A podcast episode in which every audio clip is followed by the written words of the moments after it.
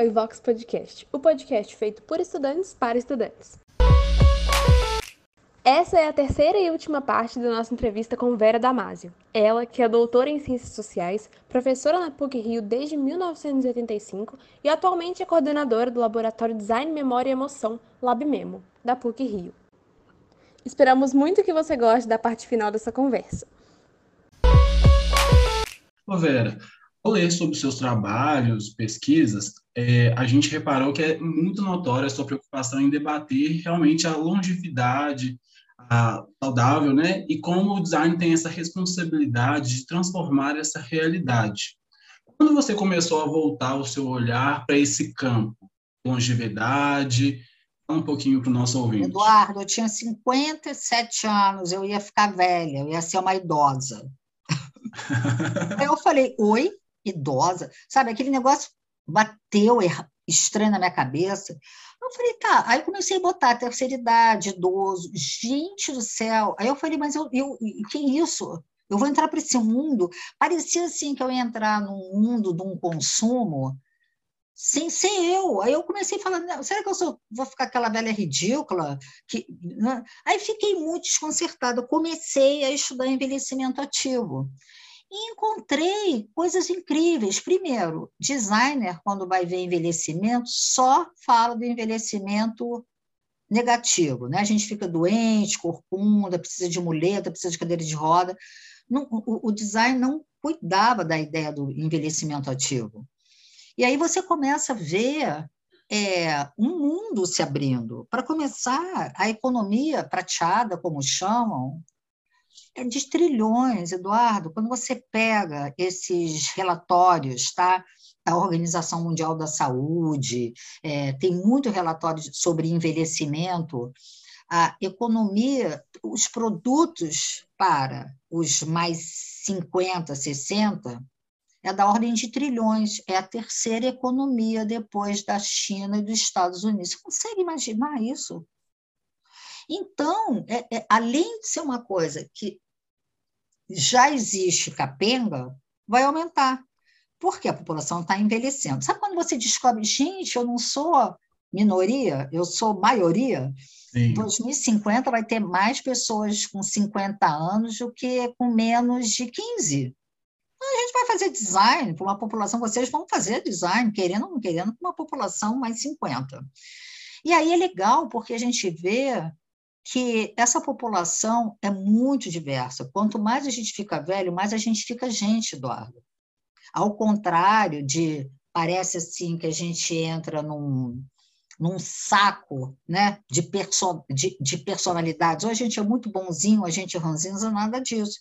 O Eduardo vai ser muito mais Eduardo, a Sayana vai ser muito mais Sayana, a Rayane vai ser muito mais Rayane.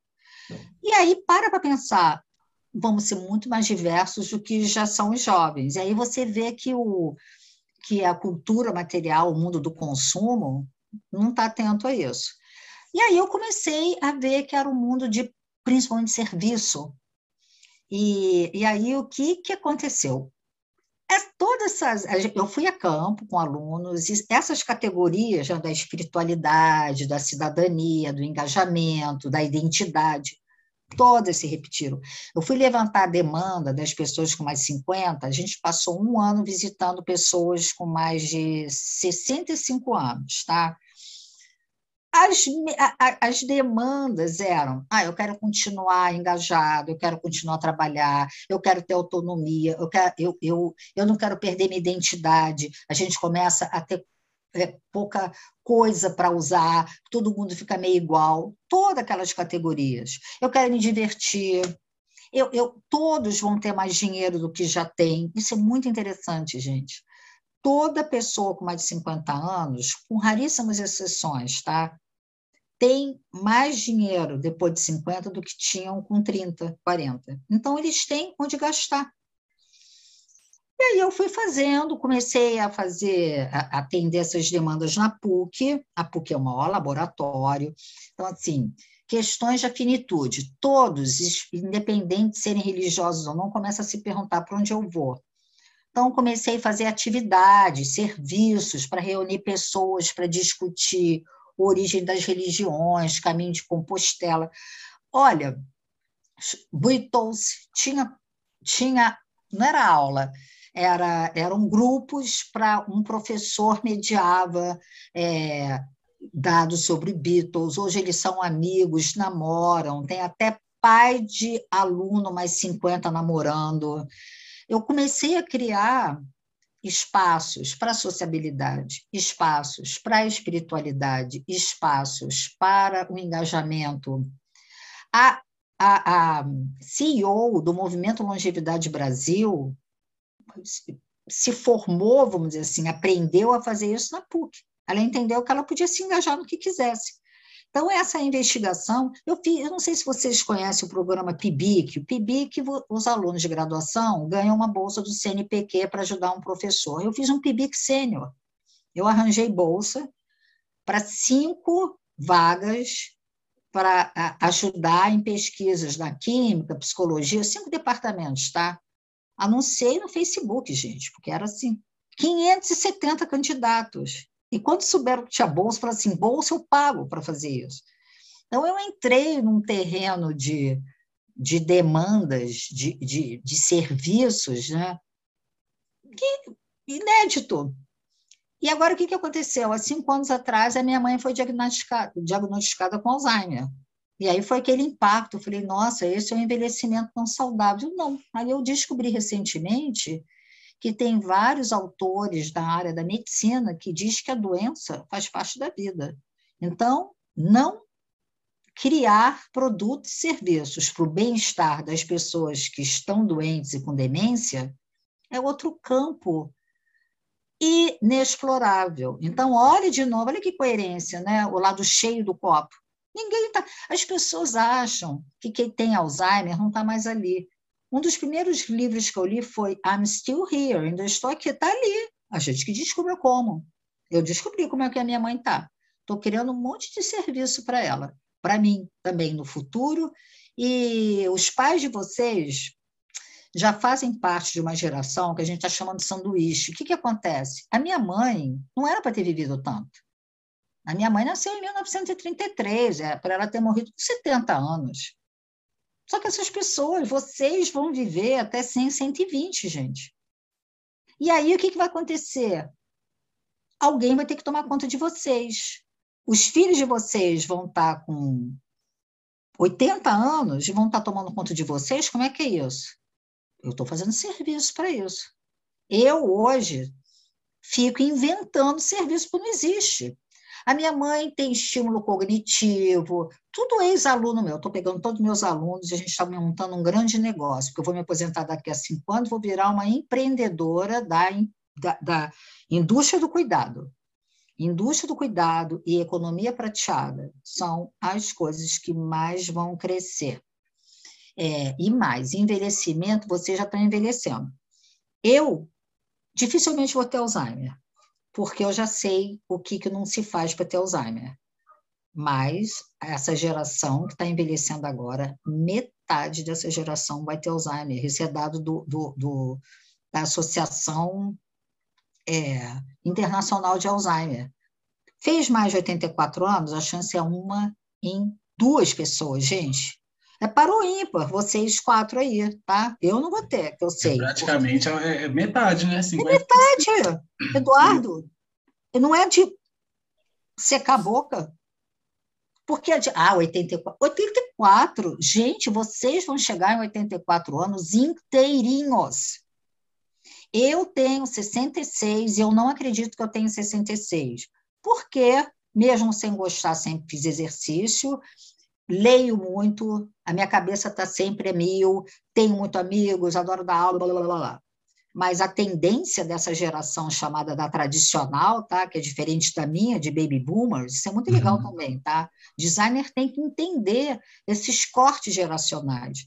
Essa geração tradicional que está envelhecendo agora, que está envelhecendo não, que está com mais de 78 anos, eles viveram, nasceram e viveram durante a Primeira Guerra e a Segunda. Eles nasceram entre as guerras, um mundo sem esperança. Eu sou uma baby boomer que nasci, comecei a nascer logo depois do final da Segunda Guerra. Foi uma época próspera, de descobertas. O homem foi para a lua, as mulheres descobriram a pílula anticoncepcional. Então, é uma geração que, dos hippies, dos shows de rock, sabe, das grandes passeatas, das grandes mudanças. Eu sou completamente diferente da minha mãe, nós duas somos idosas, como assim? Você repara vocês reparam a quantidade de produto e serviço que ainda não antenou. Mas Brasil, a gente fica achando. O nosso hino, há pouco tempo atrás, era esse é um país que vai para frente, e era um país jovem. O Brasil já tem mais gente com mais de 50 anos que menos de 5. Vocês vão projetar para uma população de um quarto de maiores de 50. Gente, um quarto. Um quarto é muita coisa. Não é tem mais criança coisa. nascendo, gente. Sim. Ou Vocês seja... têm que fazer brinquedos, porque adulto também gosta de brincar. Ontem, parte do meu aniversário foi comemorado, a gente jogando Uno. Que delícia de jogo! Jogos para adultos, sabe? É uma das coisas que mais reúne, que mais agrega. É, cadê os casos de jogos? Cadê os clubes? Cadê as festas de, de, de, para adulto? Aí você vai ver, infantilizam. Vem me chamar de. Ah, da minha da mãozinha aqui, vamos ler esse livrinho. Adulto detesta ser tratado de meninos, estão fazendo tudo errado. Então, é um campo, um mundo contemporâneo, que totalmente emocional. Não sou eu que estou escrevendo isso, não, tá? É, vários economistas, gente, felicidade agora tem antropologia das emoções, sociologia das emoções, economia das emoções.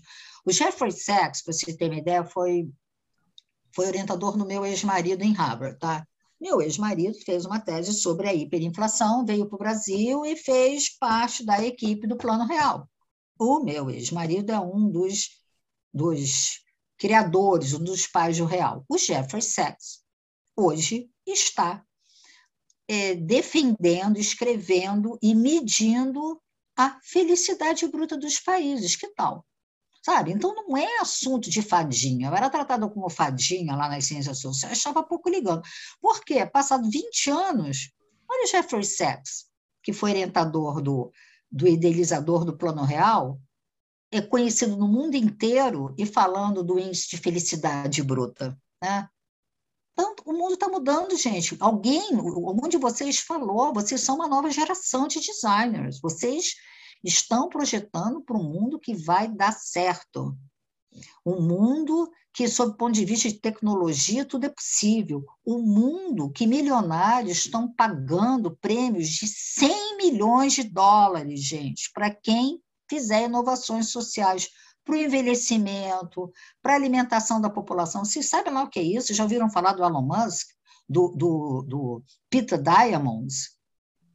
Conheçam, porque é designer que vai ganhar esse prêmio. Né? São eles. Eles são bilionários, jovens, que ainda vão viver muito nessa terra e estão pagando prêmios para quem acabar com a pegada de carbono, quem conseguir fazer um. São projetos de quatro anos, tá? Um doutorado, olha que lindo.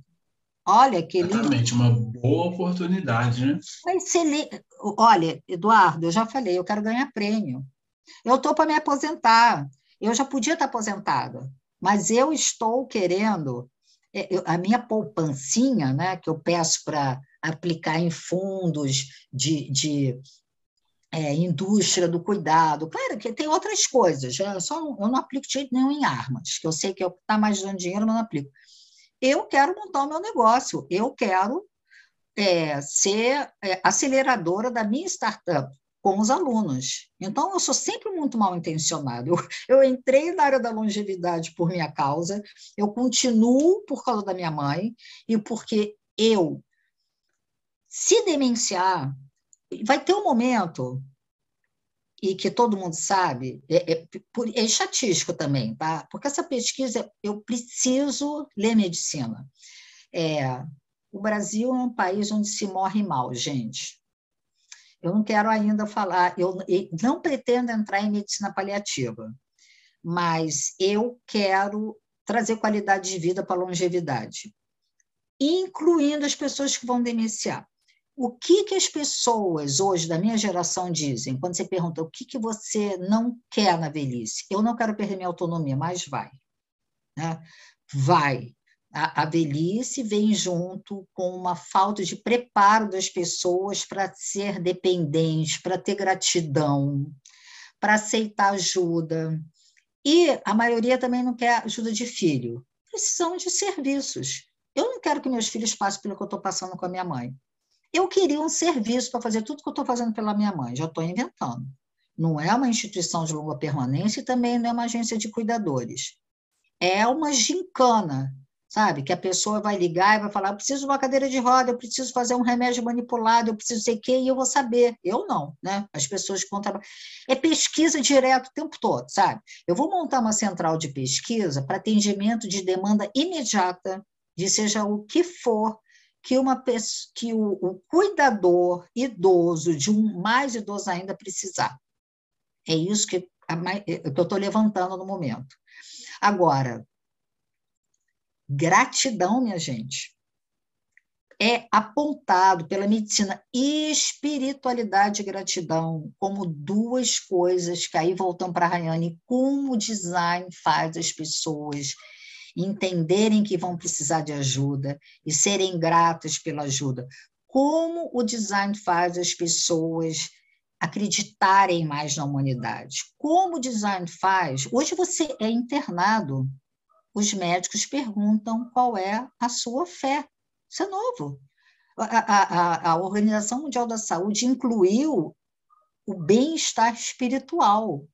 O mundo está mudando, gente. Espiritualidade não é a mesma coisa que religiosidade, tá? É uma dimensão que tem lugar no cérebro. Então, Rayane, eu ainda não sei o que a gente faz, mas eu sei que o design tem potencial. Tem potencial. A gente tem que estudar sob o ponto de vista da neurociência, porque a neurociência mede. Sim. Ah, né? É, quando você fala de neurociência, eu lembro muito do Pedro Calabres, neurocientista, e fala muito da questão da, do Alzheimer, como vai crescer e como que a gente pode, por exemplo, a partir dos nossos hábitos, tentar retardar essa doença que vai acontecer em massa no futuro. E quando você fala isso, a gente pode projetar para longevidade até quando a gente está projetando para um jovem nesse momento. Certamente! Daqui... Isso mesmo, Rayane. É essa que eu acho que é um dos segredos é entender que a gente começa a envelhecer com cinco anos. Aliás, cinco não. Tem um, eu descobri ele na semana passada, para falar, é, no nosso grupo de estudo. Ele é um, o nome dele é Eric Erickson. Ele que se deu o sobrenome, porque ele disse que ele é filho dele. Então, Erickson, de, filho de Eric. É, ele, ele descobriu, e ele é um psicólogo de desenvolvimento, que nós somos fruto das nossas experiências. Ele vai medindo, sabe, todas as fases de vida e vai dizendo quais são as virtudes que a gente vai aprendendo. E quando você vê, quando você vai, você aprende a lidar com o outro, você aprende a ser gratidão, você aprende a confiar, a gente percebe que, que é o trajeto de vida da gente que vai vai determinar que velho nós vamos ser, né? Hoje sabe muito mais do que sabia no tempo da minha mãe, tadinha. A coisa que ela mais repete, mesmo com Alzheimer, é eu já passei do meu prazo de validade. Eu não tenho prazo de validade. Meu prazo de validade é até a última gota de vida. Mas eles, dessa geração tradicional, nasceram marcados para morrer com 60, 65 anos. Você tem toda a razão. Se, se, se a gente percebe que a vida da gente, aliás, para tudo, né? Tinha um autor na minha época que, que, dizia assim que a nossa vida é um caminho em direção a gente mesmo. Quanto mais a gente se conhece, quanto mais a gente é, é, é, é interage, quanto mais a gente socializa, quanto mais a gente perdoa, quanto mais. Sabe, parece bobinho, mas não é. é a psicologia positiva, eu vou mandar para vocês, é, é, tem assim, uma, uma nota, né? Você, você responde 120 perguntas e você começa a ver que tem umas que se repetem, tá? Mas você tem que ser sincero, porque só você que vai saber, você não precisa mostrar para ninguém. Então, seja sincero, porque o que, que ela diz? Trabalha com as cinco coisas que você tem de bom. Nem olha o que, que você tem, que no momento está lá embaixo, tá? É, curiosamente, se você fizer daqui a dois anos, daqui a três anos, as dez primeiras estão sempre mudando de lugar, mas estão lá. Gente, é muita coisa boa que a gente tem. Todo ser humano, a não ser que seja um psicopata, que aí é um em não sei quantos. Todo ser humano tem qualidade. A psicologia positiva cansou do psicólogo que só trata do ruim. Alguém vai para psicólogo quando está feliz? Não. Aí um psicólogo falou: eu não quero mais tratar gente com problema. Chega. E aí percebeu que tinha muito mais gente sendo menosprezada na sua normalidade, porque não é todo mundo que tem aqueles problemas que você tem que resolver no analista. E a psicologia positiva, então, foi resolver as pessoas que são normais e querem florescer, e não que estão impactadas na vida por causa de um trauma, daqueles que a gente, a gente vai fazer análise, tem que achar um trauma, porque você não encontra um trauma, você não é normal. Você não é normal. E a psicologia positiva cansou. E o legal, gente, é que esses autores todos já se meteram com design em algum momento. Eu, quando eu descobri que o Shinshen Mihaly, que foi um autor que lá atrás fez uma pesquisa sobre as coisas que as pessoas têm mais queridas dentro das suas casas e por quê. Eu conheci ele por causa da minha tese. Na hora que eu vou descobrir que ele é considerado o avô da psicologia positiva, eu falei, não estou acreditando. Eu chamo ele pelo primeiro nome, que o segundo nome não dá nem para escrever. Sabe aqueles nomes romenos que tem mais consoante do que, do que, do que vogal? O primeiro nome dele é Mihaly. Não é que ele é o avô da psicologia positiva e, e diz que a gente tem que olhar mais para o lado positivo. A gente tem que olhar mais para o lado positivo da vida, dos desafios, do, das questões que dão para a gente resolver, sabe? A gente vai ser muito mais criativo, a gente vai inovar, porque a gente se mergulha no problema. É, é, é só pensar na gente. Você, a gente fica pensando naquela pessoa que pisou no teu pé, que te, que te chateou. Faz bem, não faz. E não é dizer, ah, tá empurrando para debaixo tapete. Não, tem que deixar para lá, sabe? Design eu acho que é muito assim. Estou amando a psicologia positiva. Eu queria aproveitar que você estava falando da economia prateada, é, dessa toda evolução humana, né? E toda essa rapidez que a população envelhece, a gente vê que a tecnologia ela avança muito rápido também. Muito mais rápido, aliás, né? E como que você vê que o design emocional ele pode ajudar essa população idosa que não teve contato com a tecnologia lá no início a se ambientar nesse novo mundo nos dias atuais? Salana, é, eu tive uma aluna que foi investigar justamente isso, tá? E ela foi para dois, foi para um retiro. Retiro não, era uma casa de convivência da prefeitura aqui no Rio, e foi para uma casa de convivência no México. Ela examinou duas, dois grupos, foi um doutorado, ela é mexicana. E aí ela percebeu uma coisa muito interessante. A gente fez uma atividade que a gente reuniu um monte de gente que nunca tinha mexido no, no computador, não sabia mexer no mouse, tá? E aí a gente começou a. A gente fingiu que estava fazendo um curso de Facebook, de Google e mais de alguma coisa. E elas, então, achavam que estavam fazendo uma aula de Google. Vou dar um exemplo do Google. Não, mas não, sabe quando pega no mouse e, e, e, e gente, quem não, não, sabe lidar com mouse vai para um lado, conseguiam ir em cima do botãozinho, tá, tudo bem. Daqui a pouco a gente mostrou um programa, é aquele que você entra no lugar que você quiser, na rua que você mora, Paris, né? E uma delas foi para Paris. Essa não sabia mexer o mouse. Daqui a pouco eu estou vendo ela andando por Paris, porque eu, quando pego esses programas que você vai andando pela cidade, eu erro um pouco, né? Mas ela andava com uma desenvoltura e virava e não sei o quê. Aí eu perguntei para ela, Maria do Carmo, como é que você está conseguindo fazer isso? Ela não entendeu que eu estava perguntando do mouse. Ela virou para mim e falou assim: Eu tive em Paris na semana passada. Sabe o que a gente tira disso? Quando faz. Aí ah, a outra, Skype. Ela não sabia mexer nada. Quando ela viu a neta que morava fora, ela virou, mas ela descobriu tudo do Skype. O que está por trás disso? Quando a tecnologia faz sentido, quando você, por meio dela, faz alguma coisa que você quer muito, ela some. A gente viu isso. a, a, a, a, desenvoltura dela, o prazer dela de estar em Paris, não estando, estando numa sala do RDC lá da PUC, com, com mais oito idosas. Uma entrou na rua que ela morava, e ela não entendia, ela, ah, dá para ficar aqui para ver para onde meu marido vai? Aí a gente riu, né? É, dá, mas, enfim, é, quando faz sentido, seja para espionar marido, seja para andar pelas ruas de Paris e ver as vitrines, né? seja para ver a neta, a tecnologia some. É óbvio que quanto mais você fizer o que chama de tecnologia limpa, né? aquela que você vai andando e a luz vai acendendo, melhor. Mas dependendo da... a minha mãe, a minha mãe tem um celular. Ela não entende direito como é que eu apareço lá dentro. Está com Alzheimer. Mas ela fica numa alegria e depois que desliga o celular, ela acredita que eu fui visitar.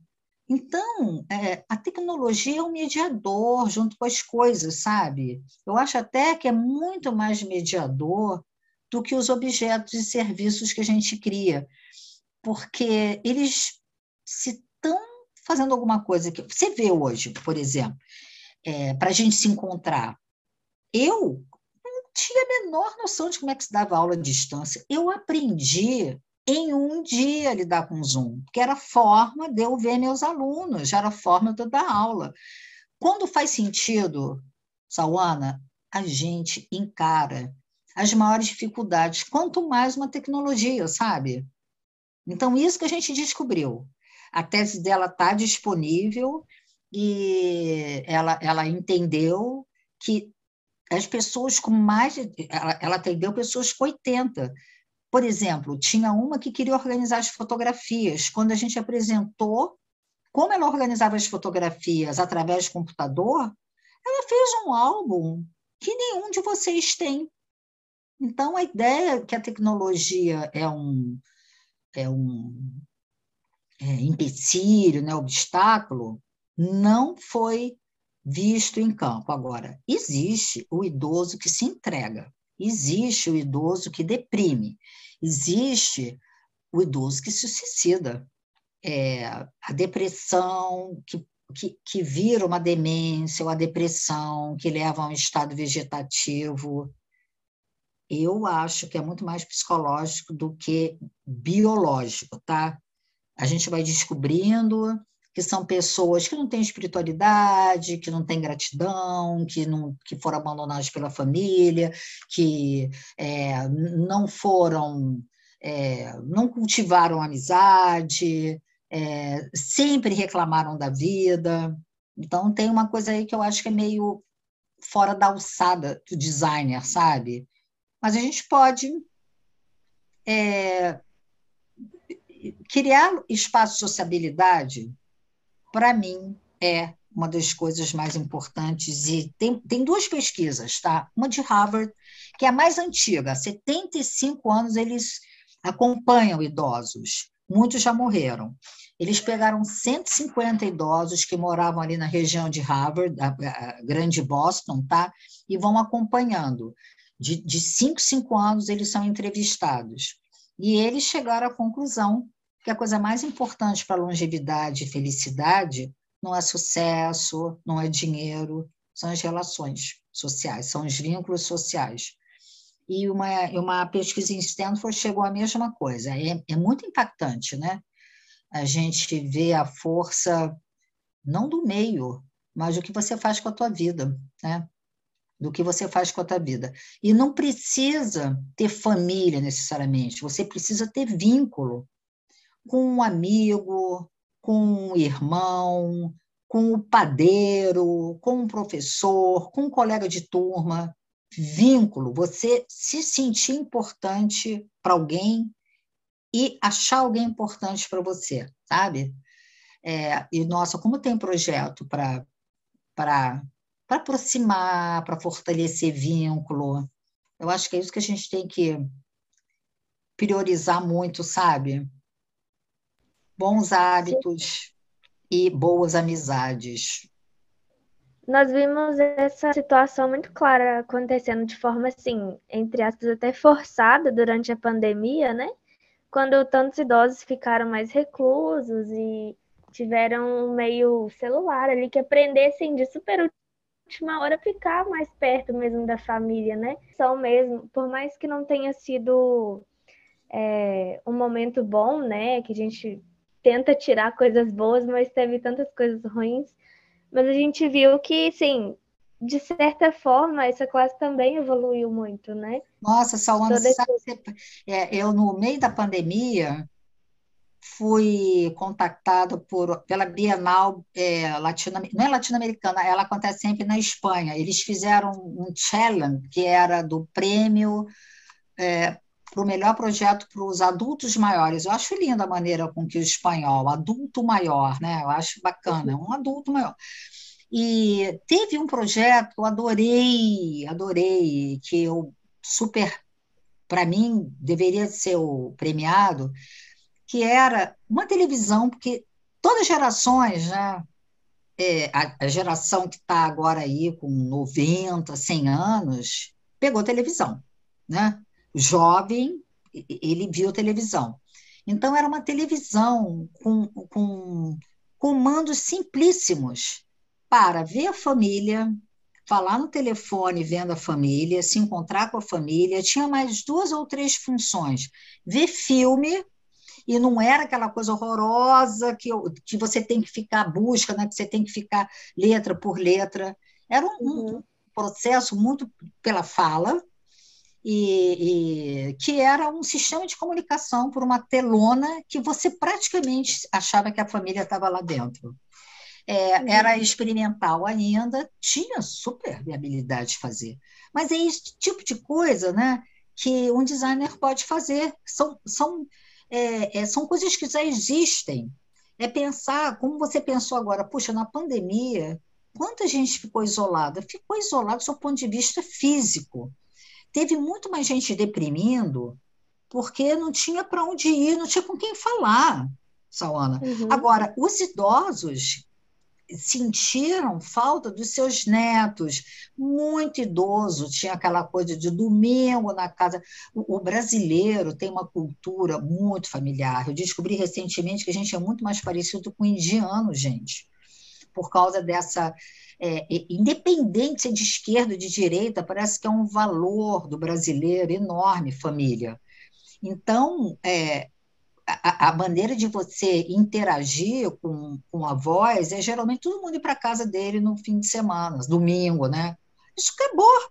É impressionante como nas famílias das mais simples, as mais abastadas, esse foi o grande malefício. Os idosos ficaram sozinhos em casa sem ver neto, né? Olha que coisa, né? O, o, o celular, celular, todos venceram a barreira. A minha mãe, Sim. gente, a minha mãe já estava denunciada. E eu botei um celular na mão dela e ela via gente como se, como, meu Deus do céu, emocionante, sabe? Eu comprei um daqueles com a, com a, com a tela bem grande, pedia, pedi para enquadrar direito. Eu, o enquadramento dela era sempre horrível, sabe? Eu vi um olho, a testa, mas ela me via direitinho, falando do mesmo jeito. Ela depois confundia. Isso é uma coisa muito legal, gente, da, da, da, da tecnologia. É, eu estou entrando numa onda com um aluno que está estudando Alzheimer, que mentiras sinceras interessam. Vocês conhecem aquela música do Cazuza? A minha mãe acredita que meu pai está vivo. Eu vou falar para ela que ele morreu? Eu, eu vou falar para ela que meu, meu avô morreu, que nunca mais ela vai ver? É, então, eu tenho uma aluna que está criando, sabe aquela realidade aumentada? Você bota um óculos, você vê. A gente está. A, a, medicina manda não contrariar. A, a, a, cultura ocidental e oriental diz que não é para mentir. Mas para uma pessoa pra, com Alzheimer, você vai falar quando ela pergunta: cadê teu pai? Morreu, mamãe. Não. Papai, não, daqui a pouco ele vai chegar aí de moto. Agora eu, eu tô, vou, vou ver o que, que acontece. Eu estou estudando qual é o efeito no cérebro da realidade aumentada. Sabe o que acontece? O cérebro é burro, o cérebro acredita. Olha que legal. Por que, que eu não posso inventar para minha mãe um monte de realidade? Por que eu não posso fazer ela nadar com a Esther Williams, que ela amava? Por que eu não posso fazer ela acreditar que ela está dançando balé, que ela queria ser bailarina? Por que, por que, que mentir? Uma pessoa com Alzheimer é, é, pecado? Será? Sei lá se mentir é pecado, mas vocês reparam como, como, como existe uma maneira de ver o mundo é, completamente diferente da que dizem que, que, que tem que ser uma pessoa doente, com, com Alzheimer, qualidade de vida. Então, estou numa fase da minha vida, assim, de que eu estou encantada com a tecnologia, eu não sei fazer nada, Sawana, meus alunos sabem. A minha aluna, eu encomendei para ela um show em Woodstock. Eu quero ver o Jimi Hendrix tocando, porque ela já, já me botou num balé que eu estou acreditando que eu estou dançando com Nureyev. Eu acredito, eu estou lá, eu, eu, eu virei um avatar, eu danço. Nossa, eu, eu quero ver o Jimi Hendrix. É possível, isso é tecnologia, não é? Olha que coisa. E agora eu quero saber, meu cérebro, aparentemente, vai acreditar naquela experiência. Eu vou sair muito feliz. Não interessa se a minha cabeça vai dizer, velho, Jimi Hendrix morreu, você não esteve com ele. Eu já fico louca quando eu escuto, sabe, é, o disco do, do, do, do Woodstock. Imagina eu me sentir lá. Eu era pequena nessa época, mas já pensou? Meu sonho. Então, assim, tem coisas. Sempre dá para ver o lado bom, Sawana. Sempre dá para ver o lado péssimo, sabe? O copo está meio vazio, mas o copo está meio cheio. Se a gente olha para o lado cheio, a gente inova. Se a gente olha para o lado vazio, a gente passa um tempão do processo projetual entendendo o problema. Fica tão difícil sair do problema, fica muito. A questão da psicologia positiva, né, que você Eu acho. Tem que tomar cuidado, sabe, Sawana, porque tem gente que diz que a psicologia positiva nega o errado. Não, ela não nega, ela, ela dá para a psicologia tradicional do Freud cuidar. A questão dela é florescer, a questão dela é aumentar a capacidade das pessoas de serem grata. Tem um experimento tão legal que eles fizeram, eles juntaram umas 10 pessoas, não disseram o que, que era, tá? Iam fazer lá uma medição. Pediram, enquanto esperavam que cada um lembrasse de alguém na vida que tivesse feito muito bem pessoa lembrou e eles falaram, então, quem se lembrou? Ah, lembrei da minha prima, etc. Tal. e alguém que você não visse há algum tempo. Todos lembraram e o experimento era, vamos ligar para ela, a gente vai encontrar ela. Nós vamos encontrá-la agora. E aí a gente vê a conversa, tá?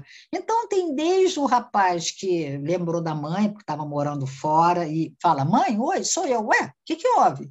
Nada. Eu estou ligando para te agradecer.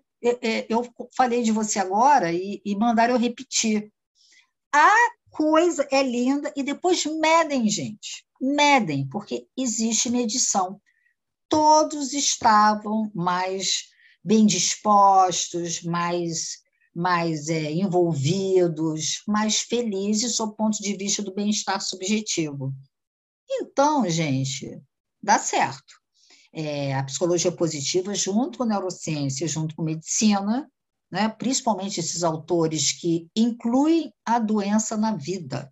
Ninguém não tem uma comorbidade, gente. Eu não tenho Alzheimer, eu tenho a pressão alta, eu estou começando a ter glicose alta, eu não sou uma pessoa 100% saudável. Então, esse conceito de doença incluído na vida é sensacional, sabe? Eu acho que são. Não, não dá para para desmerecer totalmente também essas áreas de psicologia do desenvolvimento, psicologia social. Nós somos muito resposta do meio que a gente vive, gente. A gente vai para outra cultura, não sobrevive.